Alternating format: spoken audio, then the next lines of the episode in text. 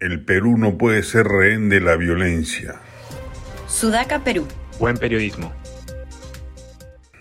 El gobierno parece haberse ido de un extremo a otro en materia de acciones policiales para controlar las turbas violentistas que asolan el país.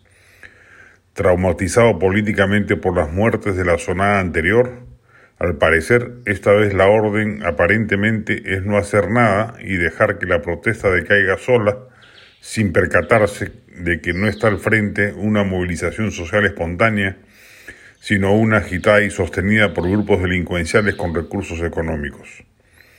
Los bloqueos de carreteras deben ser levantados en el término de la distancia y sus autores detenidos y sancionados penalmente como corresponde.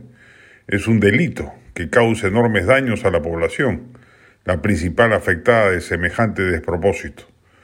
En Ica están a punto de que los camiones de recojo de basura no puedan seguir operando porque no llegue el combustible a la región por culpa de los bloqueos.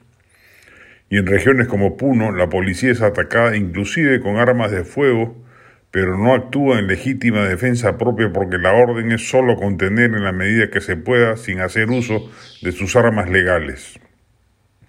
Si un policía es atacado con armas letales, está legalmente autorizado para responder en los mismos términos.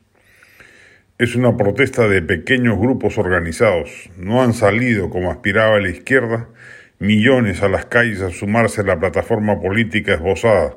Renuncia de Dina Boluarte, liberación de Pedro Castillo, cierre del Congreso, más pronto adelanto de las elecciones y Asamblea Constituyente.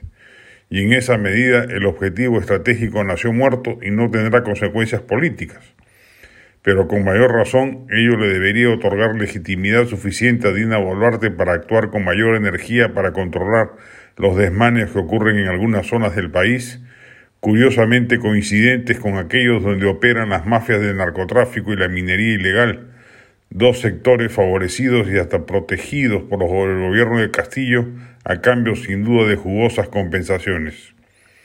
El Perú no puede ser rehén de los grupos violentistas que fracasadas sus intenciones políticas, ahora solo buscan crear el mayor daño posible a sabiendas de que el gobierno se siente atado de manos por una mala gestión represiva de la protesta del año pasado, donde hubo excesos que no deberían repetirse.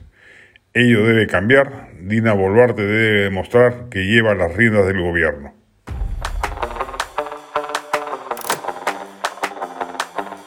Este podcast llegó gracias a AFE operador logístico líder en el mercado peruano que brinda servicios de almacenaje, transporte de carga, courier y cómics.